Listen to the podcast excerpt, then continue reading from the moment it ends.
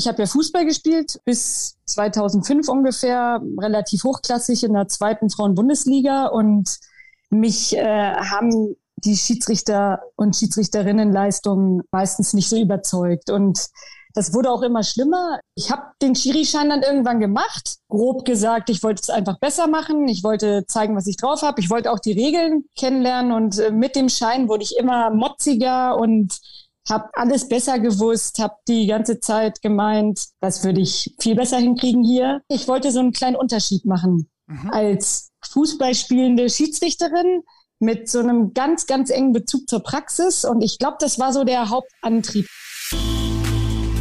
Mensch Schiri, der Podcast von schiri.de und das örtliche. Einen wunderschönen guten Tag und herzlich willkommen zur vierten Ausgabe unseres kleinen, aber feinen Podcasts rund um das Thema Schiedsrichterei. Mein Name ist Benny Zander. Ich freue mich, dass ihr auch diesmal wieder mit dabei seid, dass ihr eingeschaltet habt. Es ist die erste Folge des Jahres 2022 und zum Jahresauftakt wird hier direkt mal ein Versprechen eingelöst. Ihr erinnert euch vielleicht, in der Folge mit Dennis Eitekin haben wir vollmundig angekündigt, dass wir nicht immer nur männliche Vertreter der Schiri-Zunft äh, hier sprechen lassen wollen. Und deswegen freue ich mich heute sehr, dass wir hier an dieser Stelle dann eben auch mal eine Schiedsrichterin begrüßen dürfen. Sie ist eine der besten in Europa. Mehrfache deutsche Schiedsrichterin des Jahres hat letztes Jahr mal eben das Champions League-Finale der Damen gepfiffen und ist bei den Herren in dieser Saison auch wieder in der dritten Liga im DFB-Pokal im Einsatz gewesen, aus Bad Harzburg. Und sie betreibt, darüber müssen wir gleich ausführlich sprechen, dort eine eigene Apotheke. Also ich muss mich heute unbedingt gut stellen mit ihr, weil das kann mir äh, nicht schaden. Hallo, Riem Hussein, guten Tag, herzlich willkommen bei Mensch Schiri. Hallo Benny, danke für die Einladung. Ich komme mir manchmal, wenn ich diese Einleitung mache, ne, so ein bisschen wie Markus Lanz vor. Äh, also das, das, das, äh, ich, ich schaue dir dann währenddessen ins Gesicht und denke mir, ach, hätte ich sie mal ein bisschen kürzer formuliert, die Einleitung. Aber gut, was soll's. Schön, dass du da bist. Ähm, äh, ich freue mich sehr, dass wir ein bisschen Zeit haben, miteinander zu plaudern. Und ähm, Riem, zu Beginn des Podcasts gibt es immer die eine alles entscheidende Frage. Hm. Warum Schiedsrichterin? Ja, warum Schiedsrichterin? Ähm, das weiß ich, dass du die Frage stellst und das habe ich mir jetzt auch äh, nochmal genau überlegt. Ähm, was war jetzt der einzige Grund? Den gibt es wahrscheinlich gar nicht. Das war so eine Summe aus unterschiedlichen Dingen. Also ich habe ja Fußball gespielt bis 2005 ungefähr, relativ hochklassig in der zweiten Frauen-Bundesliga und mich äh, haben die Schiedsrichter und Schiedsrichterinnenleistungen meistens nicht so überzeugt. Und das wurde auch immer schlimmer. Also ich habe den Schiri-Schein dann irgendwann gemacht. Grob gesagt, ich wollte es einfach besser machen. Ich wollte zeigen, was ich drauf habe. Ich wollte auch die Regeln kennenlernen und äh, mit dem Schein wurde ich immer motziger und habe alles besser gewusst, habe die ganze Zeit gemeint, das würde ich viel besser hinkriegen hier. Also diese Sache, ich wollte so einen kleinen Unterschied machen. Mhm. Als Fußballspielende Schiedsrichterin mit so einem ganz, ganz engen Bezug zur Praxis. Und ich glaube, das war so der Hauptantrieb. Aber ohne jemals, ähm, sagen wir mal, nach den Sternen greifen zu wollen. Also ich hatte jetzt nicht das Ziel, dritte Liga zu pfeifen, die gab es damals auch noch nicht, aber ähm, Frauen-Bundesliga zu pfeifen oder gar international, das war überhaupt nicht meine damalige Zielsetzung, sondern ich wollte einfach irgendwie einen Unterschied machen und wollte im allerbesten Fall mal vor diesen Schiedsrichterinnen und Schiedsrichtern ein Spiel leiten und irgendwie zeigen, ach Mensch, ich kann es oder in deren Augen dann das Gefühl erwecken, die kann das ja echt ganz gut. Die motzt nicht nur, die zeigt auch, was sie drauf hat. Das war's eigentlich so in erster Linie. Ja, das ist aber sehr löblich, ne? Also ich bin eher der Motzende geblieben und habe aber den Schiri-Schein nicht gemacht. So, das ist dann der Unterschied zwischen uns.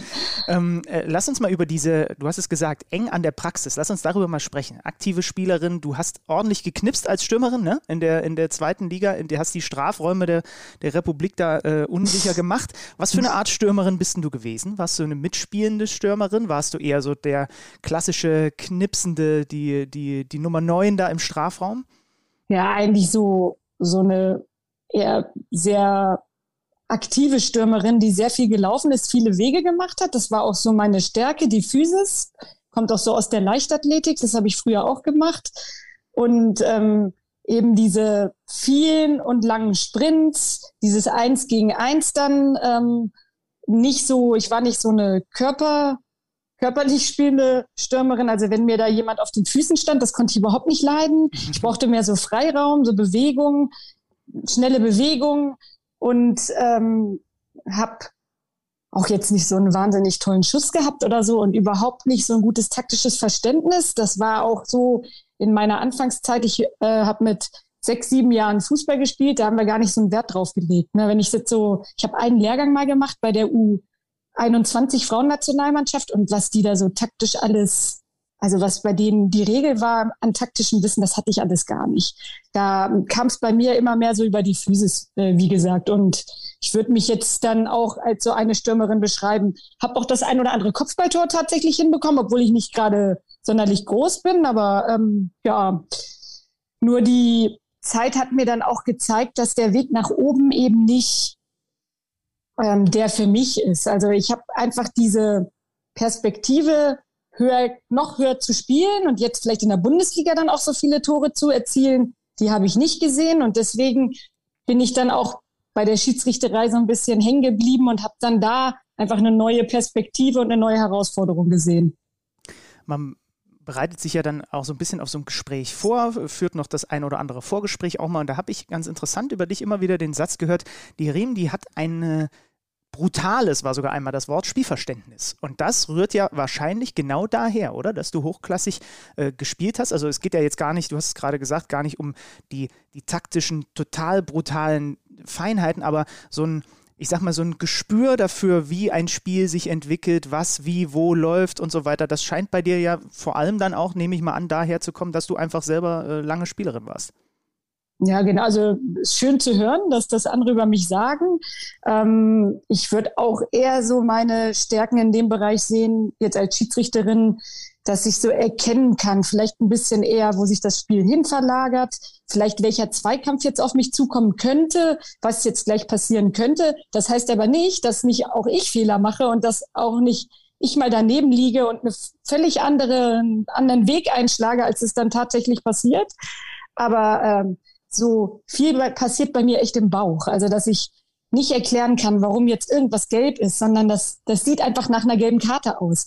Das sieht jetzt nach einer roten Karte aus. Die Fakten dürfen wir natürlich nicht aus den Augen lassen, aber es gibt einfach so Bewegungsabläufe, die ähm, so nach, sagen wir mal, erstem Eindruck nach einer bestimmten Sache aussehen. Und das ist etwas, davon kann ich halt zehren. Und vielleicht ist das eben dieses Spielverständnis, äh, wovon dann deine Gesprächspartner gesprochen haben.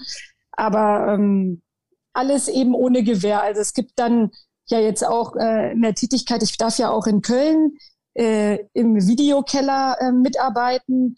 Und da muss man auch wirklich sagen, dass Dinge, die dann auf den ersten Blick so aussehen, eben halt in der Zeitlupe und in der hundertsten Zeitlupe dann sich völlig anders darstellen können. Und das habe ich eben auch gelernt, dass, ähm, dass man sich einfach da auch anpassen muss und dass man nicht immer nur seinem Bauch vertrauen kann, sondern dass man eben auch andere Fakten dann auf den Tisch bekommt. Und damit zu arbeiten, sich so weiterzuentwickeln, das habe ich, glaube ich, in den letzten Jahren ganz gut hingekriegt, dass ich immer so ein bisschen äh, moderne Schiedsrichterin geblieben bin, obwohl ich jetzt schon eher ähm, so sagen wir mal zum älteren Eisen gehöre. Besonders in der dritten Liga bin ich mit Abstand die älteste Schiedsrichterin. Das ist einfach so. Ich bin ja auch die einzige Schiedsrichterin, aber ähm, ich bin da auch sehr, sehr spät eingestiegen und äh, diese, diese Dinge, Spielverständnis, aber sicherlich auch ähm, Persönlichkeit, also der Umgang mit offiziellen, mit Spielerinnen und Spielern, das liegt mir eigentlich auch ganz gut. Mhm wenn du gerade gesagt hast, ich habe so schön dieses Bild vor Augen, wie du motzend als Spielerin über den Platz läufst, ähm, äh, hast du dann auch, bist du ein bisschen, ich sage jetzt mal, schmerzbefreiter und äh, etwas toleranter, wenn es dann um Konversationen dir gegenüber von den äh, Spielern und Spielerinnen geht, wenn die dann dich mal anmeckern, weil du selber einfach auch so ein bisschen Heißsporn warst? Ja, was so unter vier Augen gesprochen wird, also sagen wir mal, solange es nicht beleidigend wird oder so. Ich kann Ärger verstehen, auch äh, nach wie vor. Und ich bin auch äh, eine Person, die Fehler zugeben kann. Ich kann auch im laufenden Spiel sagen, ich glaube, das war eben nicht richtig, weil sonst würden sich nicht fünf Spielerinnen oder Spieler eines Teams aufregen, wenn ich auf dem Eckstoß entschieden habe, alle schreien und sagen, das ist nicht richtig. Und da bin ich dann nicht diejenige, die äh, reagiert und denkt, oh Gott, jetzt wurde ich hier siebenmal angemeckert jetzt äh, muss ich mal eine Karte geben, sondern ich hinterfrage mich dann schon und denke, oh Gott, ich glaube, ich lag daneben und ich hoffe, es passiert aus dieser Ecke jetzt kein Tor. Und wenn das eben äh, so ist, dass ich im Nachhinein erkenne, dass ich wirklich daneben gelegen habe, dann versuche ich auch immer auf Fehlersuche zu gehen. Ich verstehe es, aber alles, was sehr außenwirksam, laut und aggressiv ist, das kann ich nicht mehr tolerieren. Mhm. Okay. Ja, ich würde trotzdem dazu sagen, also im, vor allem im Herrenbereich, wenn sich fünf Leute beklagen, heißt es noch nicht automatisch, dass du daneben gelegen hast oder ihr Schiedsrichter und Schiedsrichterinnen. Äh, Gerade in der Bundesliga hat sich das ein, äh, eingebürgert, dass dann auch gerne mal fünf Menschen meckern, obwohl, wenn man dann eine Zeitlupe sieht, etwas trotzdem klar richtig war, was äh, Unparteiische entschieden haben. Aber das ist äh, das nur am Rande. Wie war denn für dich? okay, ich bin beruhigt, das zu hören. Nein, aber es ist äh, meistens kann man es ja auch einschätzen. Also das ist ja dann wirklich, es geht mir jetzt nicht um Einwurf an der Mittellinie oder so, aber mhm.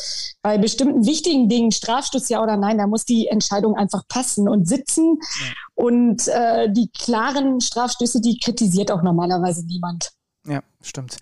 Wie war bei dir diese, diese Umstellung, als du dann äh, aufgehört hast zu kicken und angefangen hast, wirklich zu pfeifen? Weil äh, war es zu Beginn zum Beispiel komisch, habe ich mich gefragt, wenn du dann äh, Spielerinnen auf dem Feld hattest, mit oder gegen die du noch aktiv gespielt hast?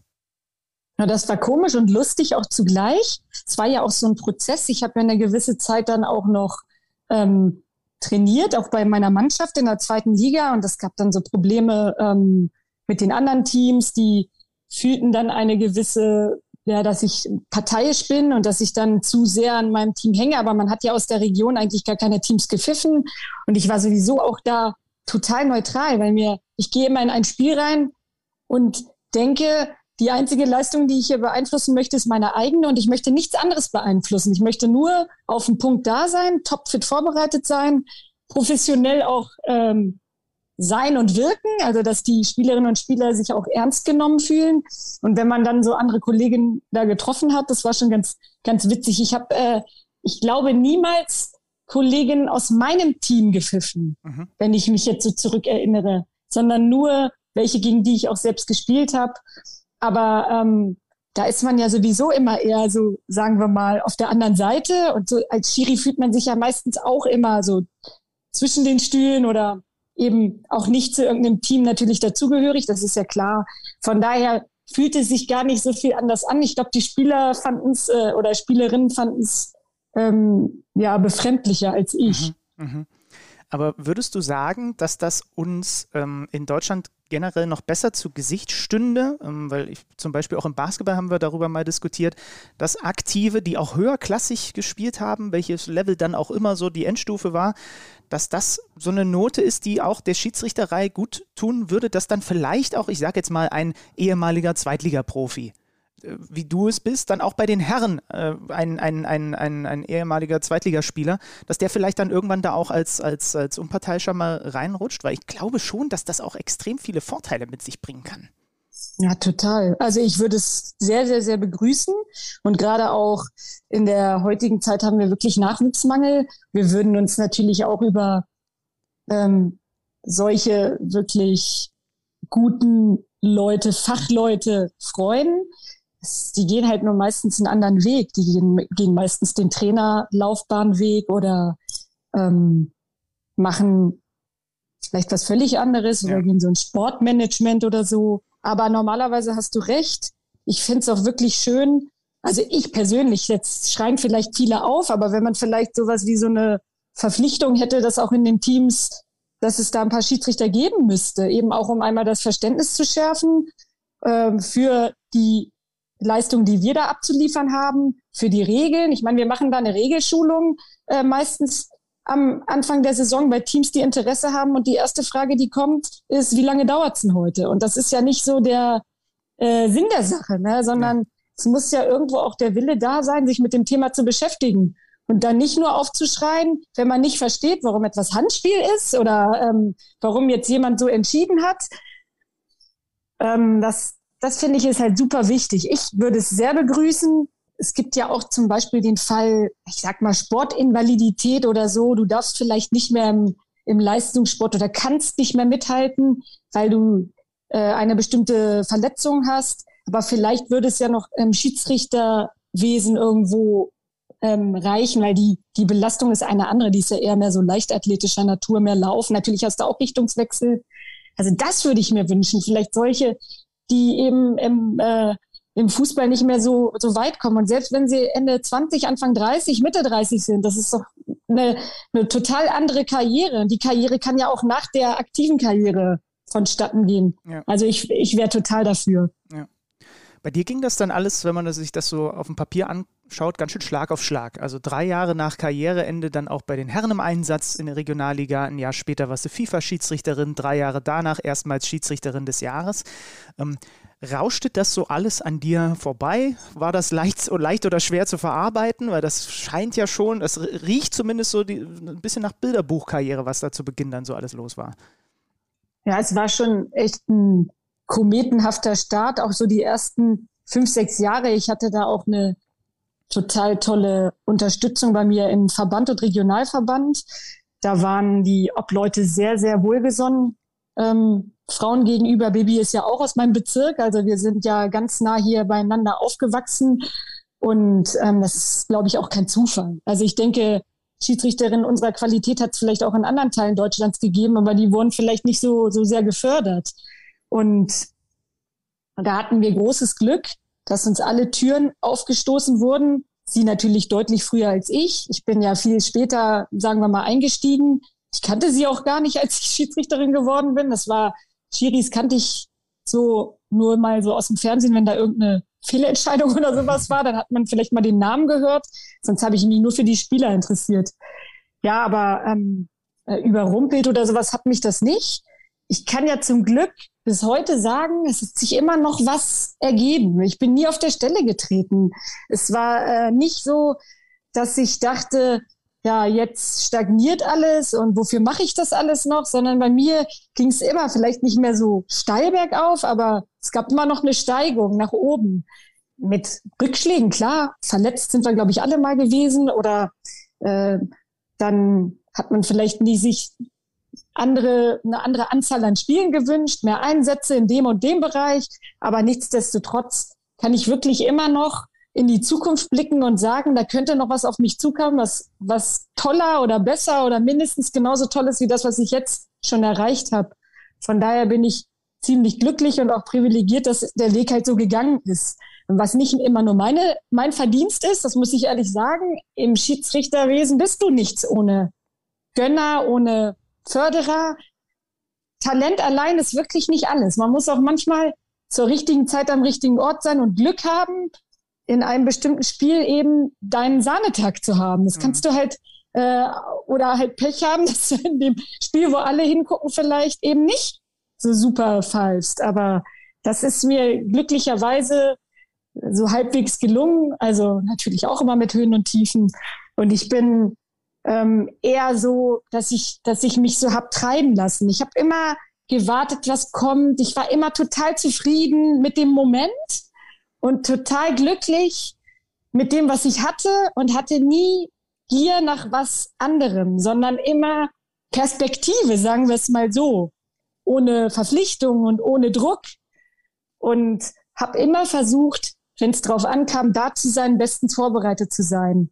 Und das ist mir auch super wichtig, dass ich nichts dem Zufall überlassen möchte, sondern dass ich eben da sein will, wenn ich gebraucht bin, so wie in meinem äh, Beruf, auf den willst du ja auch noch zu sprechen kommen, halt eben auch. Also das ist eine Verpflichtung für mich ähm, und das ist vielleicht auch der Schlüssel zu meinem persönlichen Erfolg. Mhm. Ja, Perspektive, das klingt dann nach einem nach einem wirklich gesunden Weg. Man, man halt immer auch noch, auch als Kommentator denkt man ja auch manchmal so nach, ah, ich durfte jetzt schon das und das machen, was sind eigentlich so die Steps, die ich vielleicht noch machen kann oder mhm. und dann hat das auch, immer so ein bisschen mit, mit Glück zu tun oder wer mag einen oder wer mag vielleicht die Nase oder die Stimme eben nicht, um dich dann doch nochmal irgendwie da auf Sendung zu lassen. Ähm, ich habe mit deinen Kollegen in den ersten drei Folgen dann auch immer mal darüber gesprochen, wie war das eigentlich, wenn die in jungen Jahren dann Ältere gepfiffen haben.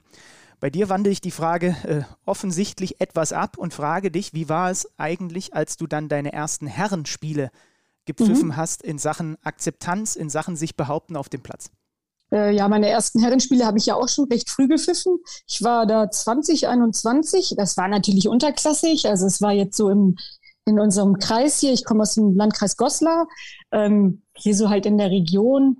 Und also der Fußball war jetzt nicht so ähm, dass ich da überfordert war, schon mal vom Tempo, von, von den Ansprüchen, die es da gab. Und ich konnte da einfach super gut mithalten, lauftechnisch sowieso, weil ich ja noch volle Spielerin war und super im Training stand. Und ich habe gespürt, dass die Akzeptanz auf dem Feld einfach nichts mit dem Geschlecht zu tun hat und auch nichts mit dem Alter, sondern einzig und allein, wie du auftrittst und was du auch da, ähm, da eben auf den Platz bringst. Also sitzen die Pfiffe und die Spieler merken das. Und mir ging das als Spielerin ja genauso. Wenn das ein junger Schiedsrichter war, dann hat man nicht gedacht, wo wie, äh, den testen wir jetzt hier heute mal aus oder sonst irgendwas, sondern ich habe erst mal geguckt, mal, mal sehen, wie das wird und hat er es drauf oder hat er es nicht drauf? Und ich wollte auf gar keinen Fall mal irgendwann in dieser Position sein, dass jemand Mitleid mit meiner Leistung hat. Das, das kennst du ja vielleicht auch, dass dann irgendwie alle Teams sich so ein bisschen solidarisieren und so denken, oh Gott, heute müssen wir die jetzt ein bisschen, jetzt müssen wir nett sein. Die mit durchschleifen. Ja, oder die Schiedsrichter ja. genau mit durchziehen ja. und jetzt wird nicht mehr gemeckert und alle haben nur noch über einen gelacht. Sowas wollte, sollte mir niemals passieren.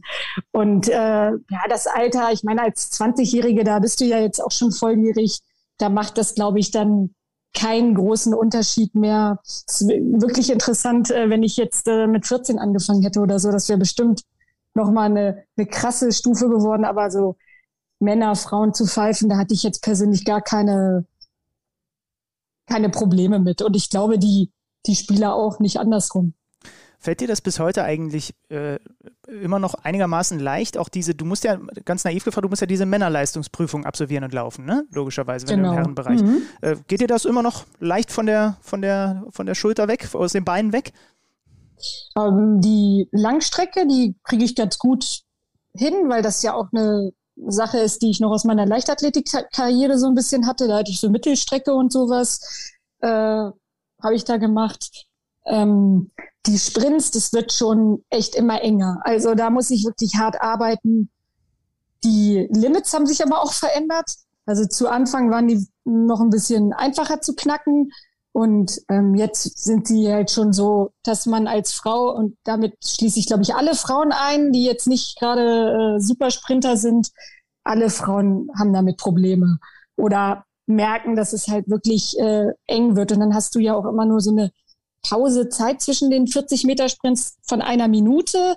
In der musst du aber aktiv zurückgehen. Und das ist schon belastend für den Körper. Und also äh, ich hoffe, dass ich das noch noch im nächsten, also in diesem Jahr ist ja schon wieder 2022, dass ich da auch wieder, ähm, sofern die Einstufung in den Spielklassen so bleibt, wie sie jetzt ist, dass ich das wieder packe. Mhm. Du hast über Schiedsrichter-Nachwuchs gesprochen. Ich würde gerne über Schiedsrichterinnen-Nachwuchs ganz speziell sprechen und wie wir denn da äh, zum einen aufgestellt sind, aber wie man vielleicht auch da ähm, ja, noch mehr Mädels für begeistern kann. Wie wichtig sind Vorbilder wie Bibiana Steinhaus-Webb, wie Stephanie Frappard, wie du auch äh, für, ja, für einfach, dass ihr sichtbar seid, um damit vielleicht äh, bei der einen oder anderen den äh, Stein ins Rollen zu bringen? Ich glaube, das ist schon wichtig, weil ich glaube, Menschen lassen sich einfach gerne inspirieren. Und dann macht es irgendwie Klick und du siehst irgendwo was und sagst, das will ich auch. Das, das, das will ich auch versuchen, das will ich auch können. Äh, und das denke ich, wenn man diese Menschen, diese Schiedsrichterinnen in diesen hohen Spielklassen sieht oder jetzt diese beiden Handballschiedsrichterinnen bei der EM, ähm, ich glaube, das inspiriert einfach total. Und man, äh, kann sich, glaube ich, nicht vorstellen, wie viele Menschen man eigentlich wirklich tief trifft. Und auch das ist ja meistens das, was den nachhaltigsten Effekt hat. Also ich würde mir wünschen, dass es eben viel, viel mehr Frauen gibt, die die Chance bekommen, dort oben anzuklopfen, dort mitzupfeifen, sichtbar zu sein. Das würde unserem Nachwuchs sehr helfen. Und um den Nachwuchs ist es jetzt äh, momentan nicht so gut bestellt. Also erstmal von der Anzahl der Schiedsrichterinnen ähm, sind wir, glaube ich, in den, allein in den letzten zehn Jahren, also fast 20, 30.000 Schiedsrichterinnen und Schiedsrichter, männlich, weiblich und alle ähm, Fußballvarianten, die es so gibt, also Beachsoccer und so weiter. Ähm, da sind wir wirklich deutlich äh, weniger geworden. Und die, die es dann jetzt auch noch machen, die haben wirklich erhebliche Probleme, dann auch so bestimmte Leistungskriterien zu erfüllen in den Spielklassen. Da haben die Landesverbände wirklich Probleme, teilweise dann auch, wen melde ich denn jetzt mal für, sagen wir mal, eine Spielklasse wie die B-Juniorinnen-Bundesliga oder sowas, die ja eine DFB-Spielklasse ist und wo du eigentlich das so als Sprungbrett benutzen kannst inzwischen, um mal nach oben zu kommen. Zweite Liga, erste Liga der Frauen. Und schon da werden die Limits wirklich, also da muss man schon darüber nachdenken, die Leistungsprüfung herunterzuschrauben, mhm. selbst bei diesen jungen Schiedsrichterinnen, weil die das teilweise nicht mehr schaffen. Weil vielleicht die Bereitschaft nicht mehr da ist, regelmäßig zu trainieren, es ist auch sehr häufig die Bereitschaft nicht mehr da, sich jedes Wochenende parat zu halten. Also es gibt ein ganz anderes Denken über ähm, Leistungssport auch. Also ähm, ja, einmal im Monat wäre ja ganz schön oder pff, alle zwei Wochen mal, aber den Rest möchte ich gerne frei haben. Das, ähm, das finde ich, hat sich schon auch deutlich verändert in den Köpfen. Mhm. Oh ja, da habe ich kriege ich weiter Sorge, dass wir irgendwann in ein paar Jahren da so einen Peak erreichen und dann wirklich reihenweise aus allen Landesverbänden die Meldungen reinkommen, die Spiele können nicht mehr besetzt werden, da ist keiner mehr, der es pfeifen kann, keine mehr, die es pfeifen kann. Ah, vielleicht helfen ja so, so, so Geschichten. Ich habe ja gerade nach den Vorbildern gefragt. Ne? Du, äh, du hast im November ja dann auch mal wieder Geschichte geschrieben mit deinen beiden Assistentinnen, Katrin Rafalski mhm. und, äh, äh, und äh, wer war die andere Kollegin nochmal? Christina Biel. Christina Biel, genau. Ähm, ihr wart das erste rein weibliche Gespann bei einem Männer-Profispiel in Deutschland. Havelse gegen Halle, dritte Liga. Ich habe nachgeguckt, Kickernote 3 für dich. Und das Spiel lief mit drei Toren, ein paar gelbe Karten. Das war's. Es sieht auf dem Papier eigentlich, dafür, dass es ja eigentlich was Geschichtsträchtiges gewesen ist, nach einem entspannten Schiri-Nachmittag aus. War es auch so? Es war ein super Spiel. Kickernote 3 habe ich nicht ganz verstanden. äh, aber äh, übrigens verstehen wir Schiris die Kickernoten sowieso selten. In der dritten Liga werden sie ja leider nicht erklärt. Ähm, und es ist vielleicht auch besser, sie gar nicht nachzulesen nach einem Spieltag. Nein, aber es war wirklich ein tolles Spiel. Also es war äh, so, dass Halle zu der Zeit ähm, klar in der Favoritenrolle war und Havelse ähm, an letzter Position. Und an dem Tag hat Havelse dann sogar gewonnen und auch, muss man sagen, verdient gewonnen. Es war einfach, passte einfach sehr, sehr viel zusammen. Bei Havelse und bei Halle eben nicht so viel. Und das sind ja dann auch genau die Spiele, wo man eigentlich vorher denkt, es müsste so und so in diese Richtung gehen und dann kommt es ganz anders. Und häufig ist es ja auch so, dass der Favorit dann so ein bisschen frustriert sein könnte, dass die Stimmung auf dem Platz aggressiv werden könnte und das war gar nicht der Fall. Es war so, äh, dass das Spiel super rund lief für uns. Wir waren gar kein Thema hinterher. Ähm, und auch beim unterlegenen Team kamen wirklich faire Handshakes und ähm, Anerkennung, aber auch nicht mehr. Es war überhaupt keine besondere Sache für uns alle. Mhm. Du weißt ja, dass die Spiele momentan so kurzfristig veröffentlicht werden, also die Ansetzungen meistens ja erst 10, 11 Uhr, bei Anstoß 14 Uhr.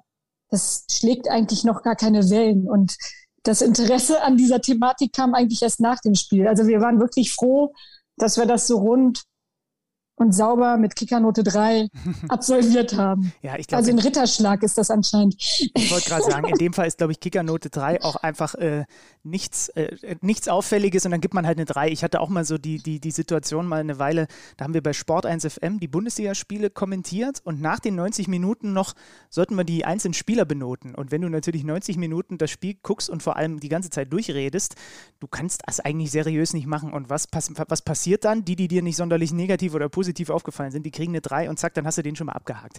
Also wahrscheinlich wird das, wahrscheinlich, ja, wahrscheinlich wird das bei dir auch so gewesen sein. ähm, was, du hast schon so ein bisschen angedeutet, was es für Unterschiede geben könnte, wenn man ein Frauenspiel äh, im Vergleich zu einem Herrenspiel pfeift. Also das Tempo, ne, hattest du gerade schon so ein bisschen erwähnt. Wie ist es denn? Kann man pauschal sagen, ob in irgendeiner Art und Weise Spieler männlich äh, anders auftreten, auch dir gegenüber, als äh, die, äh, die, das weibliche Pendant, wenn du Frauenspiele pfeifst? Ja, lauter irgendwo. Ähm, die männlichen Spieler sind manchmal hartnäckiger, okay. auch in so einer Situation selbst. Und dann gibt es dann da auch so eine kleine Gruppendynamik. Es gibt ja auch deutlich mehr Rudelbildung, sagen wir mal, oder so Konfrontation im Männerbereich als bei den Frauen. Vielleicht auch mehr Provokation, das weiß ich aber nicht. Meistens kriegen wir die ja gar nicht mit, mhm. weil die ja so äh, unter vier Augen passieren. Und ja, das Tempo ist schon äh, so, und deswegen sieht vieles auch vielleicht so viel schlimmer aus und so viel heftiger. Und dann ist ein normales Beidenstellen, sieht dann schon nach mindestens gelb aus. Und im Frauenbereich sieht es dann vielleicht nach gar nichts aus. Also das ist, glaube ich, so, so das, ähm, aber das Verhalten der Spieler ist schon, sagen wir mal, im Durchschnitt schon so ein bisschen aktiver, lauter. Aber du hast halt bei den Frauen auch immer die ein oder andere, die ähm, setzt dem Ganzen dann die Krone auf. Und äh, jetzt frag mich nicht nach Namen, das werde ich hier nicht beantworten, weil es ist auch wirklich nein, nein, Spiel, spielabhängig. nein, aber es ist einfach so. Und es müssen ja auch keine deutschen Spielerinnen sein. Ich habe ja zum Glück ähm, da auch ähm, durch die letzten Jahre so einen Rundumblick bekommen, auch so ein bisschen international. Es ist einfach so, es sind, sind unterschiedliche Typen. Was mir halt persönlich immer auffällt, ist, dass die Bänke meistens aktiver sind im Männerbereich auch. Ähm, die Auswechselspieler oder auch halt eben Trainer, Co-Trainer und alle Positionen, alle Funktionen, die da vorhanden sind, die geben ihren Senf meistens dazu. Die Bank springt auf. Das hast du bei den Frauen oft nicht. Mhm. Täuscht mein Eindruck, wenn ich äh, Frauenspiele sehe, äh, werden Schiedsrichter oder Schiedsrichterinnen Entscheidungen äh, eher akzeptiert und gibt es ein bisschen weniger Theatralik? Das ist so mein. mein das mein denkt ihr immer. Ne? Ja, ich habe letztens sowas gehört von einem ehemaligen Assistenten von mir, der so sagte, du hattest ja sowieso immer einen Frauenbonus bei den Männern, die haben ja nie gemeckert bei dir. Ich weiß es gar nicht. Ich dachte eigentlich immer, ich habe so toll gepfiffen, deswegen hat keiner gemeckert. Nein, aber vielleicht äh, schreist du halt als Mann eine Frau nicht so gerne an. Mhm. Mhm, Oder sein, ja. hast selbst so, ein, so eine innere Handbremse und denkst, okay, äh, vielleicht wer weiß, wie sie reagiert oder kann sie das jetzt vertragen? Weil ich glaube, der Umgangston unter euch Männern ist auch ein deutlich anderer als unter uns Frauen, wenn wir jetzt so untereinander sind oder miteinander sind. Äh, auch ähm, in unserer Kabine, da wurde jetzt auch nicht groß rumgestritten oder rumgemeckert. Und wenn man mal auf dem Spielfeld mit seiner Mitspielerin gemeckert hat, dann war sie entweder beleidigt oder die hat das gut weggesteckt. Also da überlegst du dir dann auch zweimal, ob du die, die so beleidigt war, nochmal so anmeckerst. Also von daher glaube ich, es liegt so in der Natur der Sache, dass Männer einfach lauter sind. Ja. Aber ob sie jetzt äh, weniger meckern, Du hattest du schon mal eine Schiedsrichterin, vielleicht kannst du es selbst beantworten. Nee, tatsächlich nicht. Also bei uns in, okay. in, in, in, den westsächsischen Kreisligen äh, gab es keine, keine Schiedsrichterin tatsächlich. Ja, dann müssen wir jetzt äh, das nächste Mal musst du einen Spieler einladen. Nein, oder äh, ich, ich kann dir nicht äh, ja. die Frage nicht beantworten. Vielleicht ist es einfach wirklich so, dass, dass Männer grundsätzlich ruhiger sind. Aber ich fände es unfair, wenn man eine Leistung einer Schiedsrichterin, und das machen halt auch viele, dann so in diese Kategorie einordnet, naja, sie hatte ja nur Ruhe, selbst obwohl ihre Entscheidungen vielleicht richtig waren, weil sie eine Frau ist, dann meckern die Spieler nicht so sehr. Und das, das höre ich halt auch oft nach dem Spiel von bestimmten Beobachtern oder Coaches, die dann sowas sagen. Und das finde ich einfach unfair. Mhm. Ich finde, man erarbeitet sich auch was. 90 Minuten lang ist das harte Arbeit, erstmal körperlich und dann auch im Kopf. Und das alles so in geordneten Bahnen zu halten, das ist nicht immer einfach, weil es wirklich auch um viel geht im Profifußball und äh, jeder kämpft da nicht nur um Punkte, sondern auch um seinen Arbeitsplatz, um seine ähm, Daseinsberechtigung irgendwo. Und ich finde das dann unfair, wenn man das dann zu sehr nur auf die Nettigkeit der Spieler ähm, schiebt, wenn ein Spiel jetzt gut gelaufen ist. Äh, irgendwas muss ich ja dann auch dazu oder müssen wir Frauen ja auch dazu beitragen, dass ein Spiel vernünftig abläuft. Ja, klar. Ja, Pauschalisierungen sind ja eben meistens schwierig. Also äh, wahrscheinlich ja, wird die Frage dem Ganzen auch nur so semi-gerecht. Lass uns mal, ja. über, lass, lass uns mal über deine vergangene Saison sprechen. Ähm, Champions League-Finale, darüber müssen wir gleich auf jeden Fall noch sprechen. Äh, zum vierten Mal die Auszeichnung Schiedsrichterin des Jahres. Aber angefangen hatte die Saison, wenn ich es richtig gelesen habe, mit einem absoluten Rückschlag und endete dann mit so einem absoluten Karriere-Highlight, ne? Weil du hattest zu Beginn, glaube ich, äh, warst du verletzt, oder? Das war das Jahr davor. Da hatte ich äh, Ach ja, warte mal, genau. Stimmt. Das Jahr davor, 2020, hm. habe ich mir bei der Leistungsprüfung so eine Sehne im Oberschenkel abgerissen. Oh. Hinten, im hinteren Oberschenkel. Also so Muskel. Ich dachte das erst, das wäre eine muskuläre Verletzung. Naja, dann rechnest du ja immer so sechs Wochen oder sowas. Vielleicht auch mal mehr. Und das wurde und wurde nicht besser. Und im ersten MRT sah es halt nach einem Muskelbündelriss aus. Dann war es aber am Ende wirklich ein Sehnenabriss. Dementsprechend war ich drei Monate gar nicht in der Lage, vernünftig zu laufen, nicht mal zu joggen. Und ähm, ich muss auch sagen, dass ich da auch immer noch Nachwirkungen habe. Ich glaube, so eine, so eine schwerwiegende Verletzung, die hinterlässt immer Spuren. Ja, da hast du recht. Dann bin ich eigentlich fast zur Rückserie wieder eingestiegen, hatte aber auch in dem ganzen Jahr ähm, habe ich die Leistungsprüfung der Männer nicht, bin ich nicht gelaufen, weil ich mir nicht zugetraut habe, eben diese sechs Sekunden zu knacken. Und es war wahrscheinlich auch so eine kleine Kopfsache, dass ich da einfach noch mehr Zeit brauchte und habe dann ausschließlich im Frauenbereich gepfiffen und auch viele Spiele gemacht, auch international. Und dann wurde ich tatsächlich in der Saison mit dem äh, Champions League-Finale belohnt krasses Auf und Ab dann doch manchmal. Ich finde, also Verletzungen äh, in der Schiedsrichterei sind auch so ein ganz schön unterbewertetes und nicht wirklich äh, thematisiertes äh, Thema. Also vielleicht äh, mache ich mhm. das in einer der nächsten Folgen dann auch noch mal ein bisschen, bisschen genauer drauf. Jetzt lass uns mal über dieses Champions League-Finale sprechen. Ähm, äh, der Damen in Göteborg. Barcelona gegen Chelsea. Ich lasse noch mal den inneren Markus Lanz in mir raus. Was hat das mit dir gemacht, als du erfahren hast, dass du das leiten darfst? Ich habe mich sehr gefreut. Es war äh, so, dass seit Jahren mal wieder kein deutsches Team im Finale war aber auch kein französisches. Und ich sag dir ganz ehrlich, ich habe gedacht, sie geben das Spiel der Stephanie Frappard, die hat sie mich auch noch nicht gepfiffen. Und äh, habe da eigentlich nicht jetzt irgendwelche Hoffnungen gehabt. Und ich finde es sowieso vermessen, wenn man dann äh, sich hinstellt und sagt, das ist kein deutsches Team hier im Finale, jetzt muss ich es pfeifen. Es gibt halt genug andere, die es auch noch nicht hatten. Und dann kam der Anruf eigentlich schon so fast am, also der inoffizielle Anruf fast schon am, ich glaube am selben Tag noch oder am nächsten Morgen, dass ich mich schon mal vorbereiten soll, dass ich halt eben dieses Spiel haben darf. Und da habe ich mich total gefreut. Es war natürlich schade, dass da keine Zuschauer äh, zugelassen waren bei unserem Finale, bei den Männerfinals die Woche drauf. Und also Europa League und Champions League haben sie ja ein paar reingelassen oder dann auch deutlich mehr beim Champions League Finale. Aber da war es halt eben so. Aber eben die Wichtigkeit des Spiels, die hat halt über allem gestanden und ich war total stolz drauf. Ich war ja mal vierte Offizielle beim Einsatz von Bibi in Wales. Äh, 2017 war das, glaube ich. Das war nicht das Mal davor, als kein deutsches Team im Finale stand. Und ich habe damals da gestanden und ich habe mich einfach nie als Schiedsrichterin eines Champions League Finals gesehen. Also nicht nur, weil die Deutschen immer so eine tolle Rolle gespielt haben, sondern ich konnte das gar nicht greifen und ich konnte gar nicht fassen, dass ich quasi als Botschafterin für alle europäischen Schiedsrichterinnen da auf dem Spielfeld stehen soll. Leider äh, war es ja auch ähm, so, dass wir jetzt nicht mit vier Deutschen da auflaufen durften, aber halt hatten wir zwei deutsche Videoassistenten. Mit Bastian Dankert hatte ich ja schon, den hattest du ja auch schon zu Gast. Mhm. Mit dem hatte ich ja schon zusammengearbeitet bei der Frauen-WM. Und das hat total gut funktioniert zwischen uns beiden. Aus so ähm, dass wir uns halt auch auf persönlichem Weg total gut verstehen und da, also das muss halt auch irgendwie zusammenpassen, finde ich. Diese Rollen müssen zusammenpassen und das hat in unserem Fall, hat mir das super viel Sicherheit gegeben. Christian Dingert war noch dabei und Katrin Rafalski eben und die anderen beiden äh, Schiedsrichterinnen, also die eine Assistentin war aus Österreich und die andere, die vierte Offizielle aus Ungarn.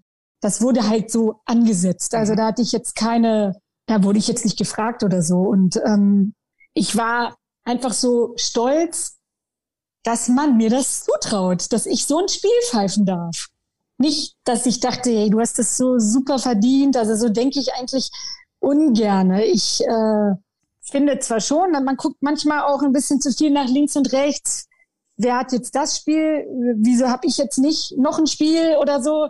Äh, da muss ich immer mit mir kämpfen, weil das raubt dir einfach unnötig viel Kraft. Also ähm, aber in dem Fall habe ich eben diese Energie, das Unerwarteten habe ich so mit mir mitgetragen und die hat mich total beflügelt. Und ich hatte zum Glück auch einen super Tag oder einen super Abend, aber auch Glück. Das Spiel war nach 35 Minuten stand es, glaube ich, 4-0 für Barcelona. Und ganz ehrlich, dann will keiner mehr was vom Schiri, wirklich. Und äh, das ist einfach so. Selbst wenn du vielleicht mal eine gelbe Karte übersiehst oder ein Einwurf geht in die andere Richtung oder ich habe ein Handspiel im Mittelfeld gepfiffen. Das war vielleicht kein Handspiel, weißt du, aber da fragt kein Mensch nach. Aber wenn das der Freistoß ist, der dann zu dem entscheidenden 1-0 führt, dann reden alle nur noch darüber, dass dieses Handspiel falsch war. Und ich hatte einfach Glück. Ich konnte dieses ganze Spiel so genießen. Ich habe auch einen Strafstoß gepfiffen, der war zum Glück auch richtig. Und solche Kleinigkeiten ähm, haben eben dazu geführt, dass ich jetzt heute sagen kann, das war eins der tollsten Spiele natürlich meiner Karriere von der Wertigkeit, aber zum Glück auch vom Erlebnisfaktor. Mhm. Ja, kann dir keiner mehr nehmen. Du bist Champions League. Final-Schiedsrichterin. Das äh, steht jetzt mal auf jeden Fall dick im Lebenslauf drin. Ähm, ja, stimmt. Wie sieht eigentlich, wie sieht eigentlich dein, deine Routine an einem Spieltag aus? Also jetzt gar nicht mal unbedingt, das ist ja dann schon nochmal ein anderer Rahmen, dieses Champions League-Final, du hast ja gesagt, auch abends. Aber zum Beispiel, wenn du jetzt samstags ein Drittligaspiel pfeifst, was 14 Uhr beginnt, nimm uns mal mit rein, wie dein Tag bis zum Anpfiff aussieht, nachdem du, äh, also nachdem, also wie, wie sieht er im Stadion vor allem aus? Das interessiert mich.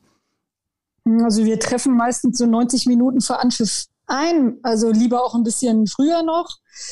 Ähm, dann ist eigentlich das Erste, dass du natürlich dein deine Schiedsrichterkabine aufsuchst.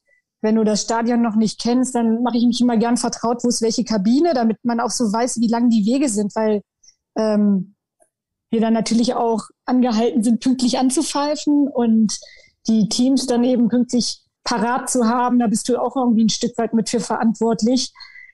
Dann äh, machen wir als allererstes dann die Platzbegehung und bei einem Spiel, wo wir uns erst vor Ort treffen, natürlich dann auch erst die Absprache. Bei so Spielen, wo ich schon ähm, vorher irgendwie, sagen wir mal, international bist ja immer schon Spieltag vorher da, das mache ich dann auch gerne schon vorher.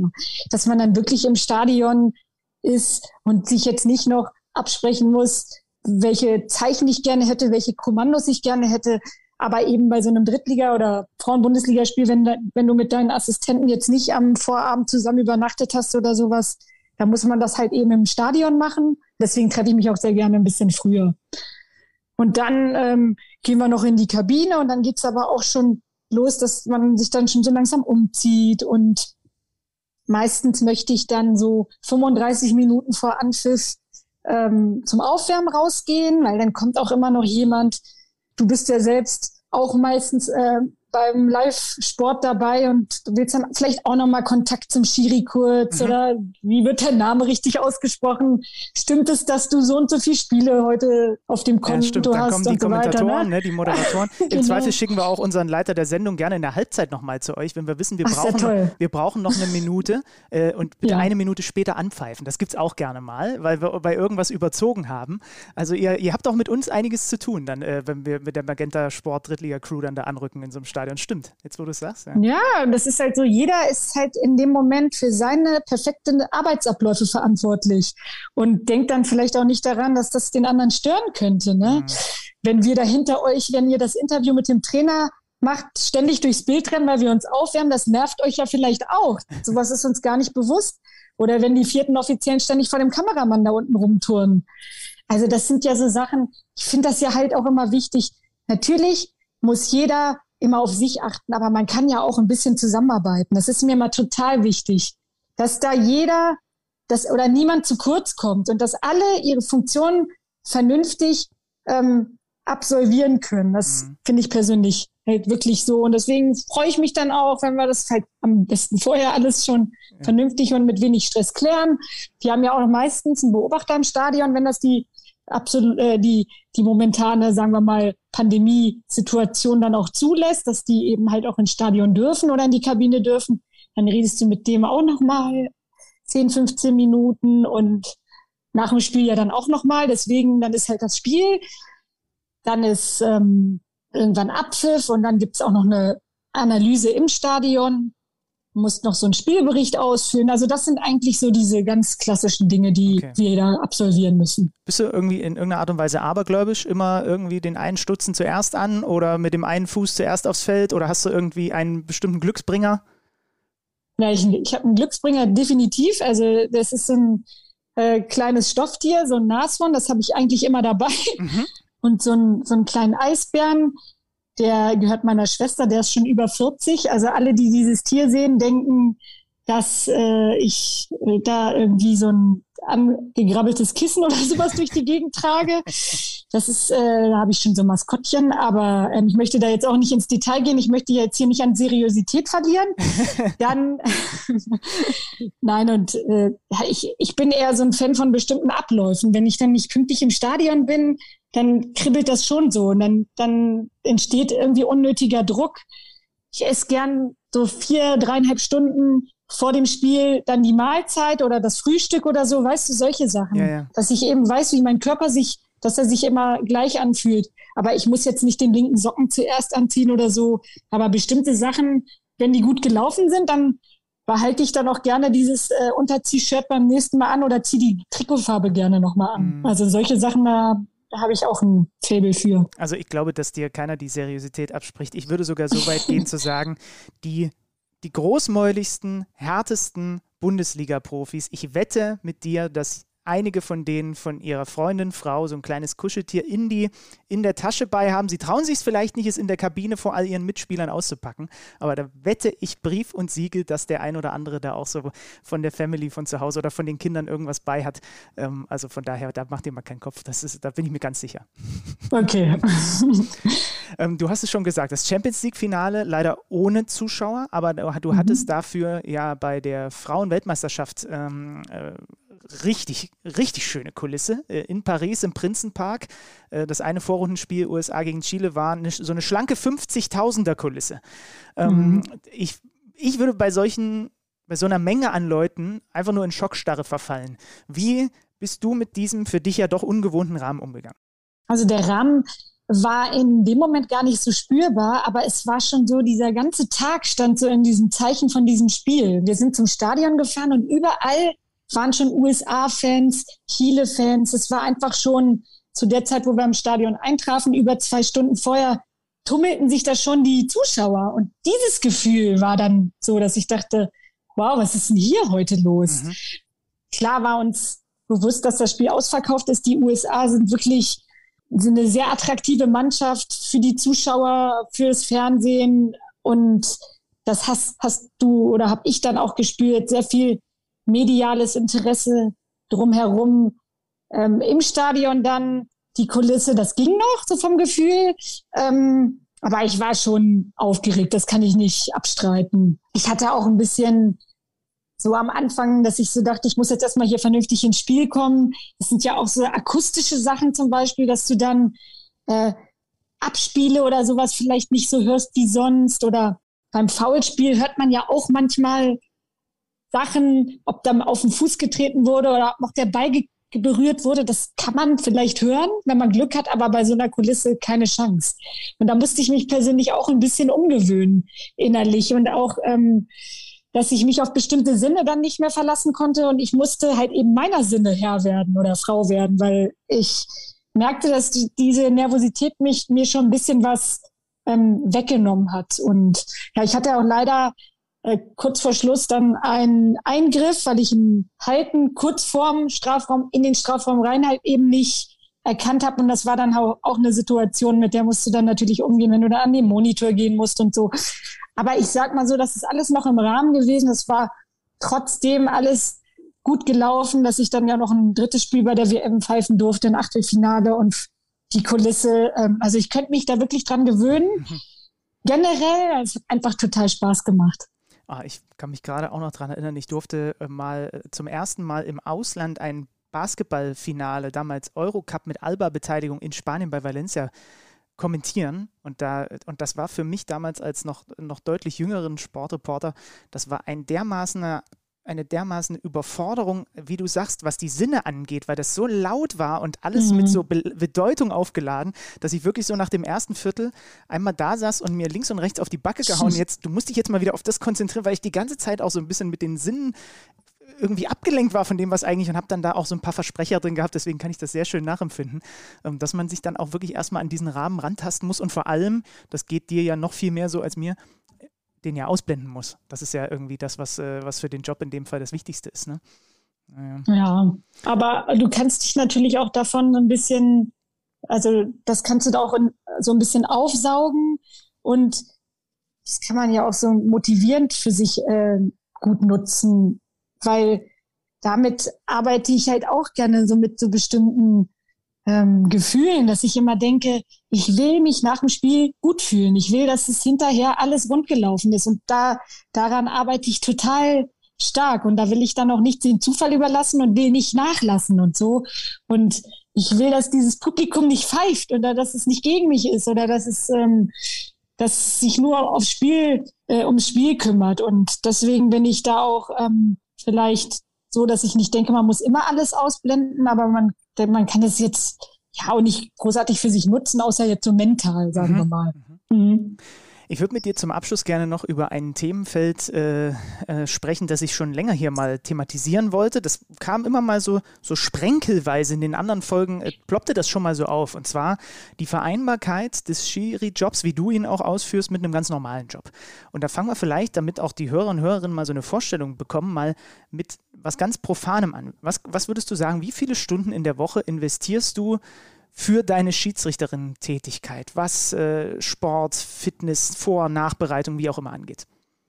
Zwei bis drei Stunden am Tag, wenn ich jetzt auch die Wochenenden mitnehme und die Spieltage und sowas. Aber rein, wenn ich jetzt nur so trainiere, dann sind es auch trotzdem ein bis zwei Stunden mit Anreise zum Trainingsplatz und so weiter und sich wieder frisch machen, hinterher duschen und äh, also zwei bis drei Stunden locker. Okay, also das ist schon mal, damit könnt ihr, glaube ich, schon mal arbeiten, aber wir haben ja gehört, wenn man dann auch natürlich auch mit Highlight-Spielen belohnt wird, es lohnt sich da auch was zu investieren. Ähm, du betreibst mit deinen Geschwistern, was ich ganz schön finde, eine Apotheke mhm. in, in, in Bad Harzburg. Ähm, wie kriegst du diesen Teil deines Lebens mit dem Schiri-Teil unter einen Hut?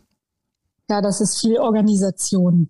Ich muss schon immer gucken, dass ich ähm, so schnell wie möglich weiß, wann ich wo eingeplant sein könnte, beziehungsweise eingeplant bin, ja auch international. Da kann man ja auch ähm, den ein oder anderen Tag dann an Urlaub mit dazu rechnen, weil das sind immer drei Tage, die du dann locker weg bist ja. für ein normales Spiel. Und wir haben ja nun mal auch samstags geöffnet, sonntags mal Notdienst. Also diese Wochentage muss ich ja leider auch abdecken, die dann vielleicht jemand, der Beamter ist oder so, der kann vielleicht sagen, ich kann ähm, die Stunden so einteilen, dass ich vielleicht Freitagnachmittag dann frei bin und Samstag und Sonntag sowieso nicht arbeiten muss. Das ist halt eben in unserem Job nicht möglich. Und ja, erstmal organisiere ich das so gut es geht. Und dann ist es natürlich auch die äh, Flexibilität meiner Person, aber auch meiner Geschwister, die ich da brauche, die mich dann auch jederzeit vertreten können. Und das hoffentlich auch gerne machen, mhm. weil ähm, das ist ja auch dann eben immer, dass man sein eigenes Leben so ein bisschen einschränken muss, nur damit ich dann mich so verwirklichen kann, ja, und auch diesen Sport hier frönen kann und so weiter. Also da muss ich auch schon immer Rücksicht nehmen. Ich versuche das wirklich immer so zu timen, dass wenn ich dann mein Wochenende frei habe, dass ich dann versuche, da auch zu arbeiten, selbst wenn ich jetzt nicht dran bin, oder dass ich möglichst viele Notdienste übernehme unter der Woche, wenn ich weiß, da ist kein Spieleinsatz und so. Also ich bin mir da auch nicht zu schade, jetzt irgendwie mal an anderer Stelle Überstunden zu machen, selbst wenn die sich nicht auszahlen hinterher. Vielleicht bleibt das Wochenende danach ja auch frei, an dem ich dann arbeiten muss oder eben dann nicht tauschen muss. Also es ist viel Disziplin, viel Organisation, Flexibilität und halt eben auch ähm, viel Einschränkung im eigenen privaten Bereich, weil du hast eigentlich am Ende, wenn der Tag vorbei ist, ist es 19 Uhr, dann wird es vielleicht noch was Kleines essen und dann ist jetzt auch nicht mehr viel mit Privatleben, muss mhm. ich schon sagen. Ja, das geht in die, in die Richtung, wie ich es von vielen schon gehört habe. Die Flexibilität im Zweifel von dem Arbeitgeber, das ist bei vielen so, dass, und bei dir ist es tatsächlich, glaube ich, einfach äh, die Hilfsbereitschaft auch deiner äh, Geschwister, weil sie einfach mehr Verständnis für deine Situation haben, als würdest du jetzt in irgendeiner normalen Apotheke mitarbeiten, ne? weil es halt einfach deine Geschwister sind und die ja auch wissen, wie wichtig dir das ist und äh, dann ho hoffentlich auch meistens gerne irgendwie mit dir tauscht oder so. Also das ist aber ich, großes wenn ich Thema, noch was ne? ergänzen ja, ja, darf, Benny, ähm, ich kann aber mich auch immer auf den DFB verlassen. Also wenn mir mal irgendwas zu viel ist oder wenn ich da mein Seminar habe und so, dann kann ich auch immer zum Beispiel Lutz Fröhlich anrufen oder jetzt im Frauenbereich Christine Beitinger anrufen und sagen, könnte ich vielleicht mal an dem Wochenende dann an dem Tag eventuell rausgelassen werden, weil ich muss dann am nächsten Tag zu einem Seminar fliegen und das ist denen auch manchmal gar nicht so bewusst, weil wir Frauen haben dann andere Termine als die Männer und andere Spieltage in der Champions League als die Männer. Alles richtet sich in dem Drittligakalender, Zweitliga, Erstligakalender nur nach dem Männerterminplan und nie nach den Frauen. Und ich muss dann auch ein bisschen eigeninitiativ dann so meine eigene Belastung steuern und dann sagen, ich kann nicht Dienstag Champions League pfeifen und Sonntag dritte Liga, also den Sonntag davor dritte Liga pfeifen. Das schaffe ich einfach nicht. Mhm. Das schaffe ich A, körperlich nicht, weil da muss ich irgendwo, muss ich Abstriche machen und ich schaffe es auch nicht von der Regeneration, weil ich am Montag dann reisen muss. Ich kann gar nicht zu irgendeinem äh, Therapeuten gehen, der mich vielleicht dann wieder ein bisschen äh, entlastet. Also da muss ich wirklich auch drauf achten und da wird mir in der Regel aber auch wirklich, da werde ich mit offenen Armen dann noch empfangen. Okay. Die, die diversen medizinischen, äh, apothekenspezifischen Fragen, die ich noch habe, die äh, stelle ich dir dann gleich, wenn das Gespräch vorbei ist. Das, ist in das, das, hat, die, das hat die Hörerinnen und Hörer jetzt gar nicht zu interessieren. Nein, äh, zum, zum, Abschluss noch, ähm, auch das ist ja äh, eine, eine, eine feste Sache hier bei Mensch Schiri. Ähm, ich würde von dir gerne zum Abschluss noch wissen, äh, liebe Riem, was wünschst du dir für, ja, auch ich, ich wandle auch das mal ein bisschen ab, äh, wie ich sonst frage. Was wünschst du dir für die Schiedsrichterinnen in Deutschland? Ich wünsche mir für die Schiedsrichterinnen in Deutschland, dass es erstmal wirklich wieder mehr werden und dass, ähm, dass wir auch Schiedsrichterinnen gewinnen, die wirklich akribisch, diszipliniert, leistungsorientiert auch ein bisschen arbeiten. Klar, die breite Masse, die braucht man auch. Also es geht nicht immer nur um Spitze, Spitze, Leistung, Leistung, aber ähm, ich würde mir schon wünschen, dass da wieder was heranwächst und dass wir dann eben auch im deutschen Schiedsrichterinnenwesen Weltspitze, europäische Spitze sein können und im Herrenbereich deutsche Spitze sein können. Also das würde mich sehr, sehr freuen für die Zukunft. Das geht nicht von heute auf morgen, aber ich ähm, bin sicher, dass wir den Weg auch wieder da auf diese Erfolgsspur zurückfinden. Und ähm, wenn dann irgendwann bei dir äh, zumindest die Karriere auf dem Platz vorbei ist, wird es dann, wird's dann nur noch die Apothekerin, Riem Hussein, oder hm. wirst du dich in irgendeiner Art und Weise auch, äh, oder hast du schon mal darüber nachgedacht, dich dann auch beim DFB in der Art und Weise äh, zu engagieren, dass dann du vielleicht dich auch da ein bisschen mit um den Nachwuchs kümmerst oder wie auch immer? Ja, definitiv. Also ich mache das auch jetzt schon. Ich habe das über die letzten Jahre hinweg immer gemacht, Vorträge halten oder auch mal bei den Lehrgängen, Stützpunkten mitarbeiten und so Themenpunkte beackern.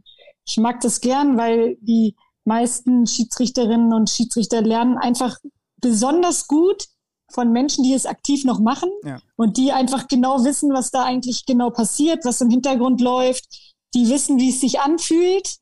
Und äh, ich könnte mir vorstellen, da auch in dem Bereich dann, sagen wir mal, als Beobachterin oder sowas tätig zu sein. Also ich will auf jeden Fall nicht, wenn ich das letzte Mal abpfeife, für immer abgepfiffen haben, sondern irgendwo noch meine Expertise weitergeben. Das würde mich sehr freuen. Die würde sonst auch also die kann man ja auch einfach nutzen. Ne? Das wäre so schade, wenn die dann, das ist ja, was wir vorhin auch bei den Aktiven angesprochen haben, die vielleicht auch mehr, ne, so, so Zweitliga-Kicker oder so, die haben ja auch einfach eine Expertise, die auch einfach der Schiedsrichterei gut tun würde. Und das ist ja bei dir in dem Fall dann auch äh, tatsächlich genauso. Riem, dann sage ich vielen lieben Dank ähm, für das ausführliche Gespräch, für deine Zeit. Trotz all der Dinge, die du so die ganze Woche äh, eben zu tun hast. Ich glaube, es geht jetzt, du musst jetzt gleich wieder zur Arbeit, oder? Äh, ja, ich gehe gleich wieder zur Arbeit. Also heute habe hab ich äh, den Vormittag frei gehabt. Benny, da habe ich dann gleich den Termin mit dir äh, ah. reingesetzt. Also ist alles, es ist alles getimed und ich gehe dann gleich wieder los und rette die Welt. Okay. dann äh, sage ich vielen lieben Dank für deine Zeit. Ähm, hat mich sehr, sehr gefreut. Ich glaube, da waren viele ganz interessante, äh, spannende Sachen dabei und wünsche dir natürlich jetzt erstmal für die äh, Rückrunde und alles, was du dir da so vorgenommen hast, alles Gute. Bleib vor allem gesund, wir haben es gehört und ich hoffe, wir sehen uns dann auch mal wieder irgendwo in einem Drittligastadion dieser Republik. Das würde mich sehr freuen, Benny. Und du weißt ja, ähm, du musst mich zumindest zu einer besseren Note als Kickernote 3 sprechen. Ja, kein Problem. Auch das, wenn die Leistung nicht stimmt, okay? das, das kriege ich hin. Da habe ich, hab ich gewisse Einflussfaktoren in die Richtung. Das war Riem Hussein und das war die vierte Folge von äh, Mensch Schiri. Vielen Dank, dass ihr mit dabei wart und dann hören wir uns kommenden Monat wieder. Bis dann. Ciao. Mensch Schiri, der Podcast von schiri.de und das örtliche.